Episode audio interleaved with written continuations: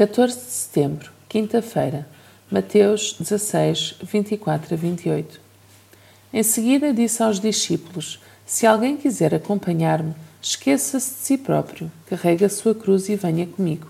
Aquele que quer salvar a sua vida acaba por perdê-la, mas aquele que perder a vida por minha causa, esse é que a encontra. De facto, que aproveita alguém em ganhar o mundo inteiro se acabar por se perder a si mesmo? Poderá uma pessoa dar em troca da sua vida?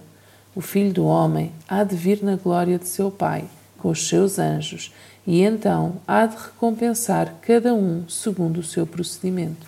Fiquem sabendo que estão aqui presentes algumas pessoas que não hão de morrer sem verem chegar o Filho do Homem na glória de seu reino. O preço da nossa salvação já foi pago na cruz pelo Cordeiro Imaculado de Deus. Mas seguir Jesus tem um preço. É necessário crucificar o nosso velho ego, a nossa vontade própria e deixar que seja realmente o Senhor a conduzir os nossos passos. Só assim poderemos ser discípulos que honram o nome do seu Mestre.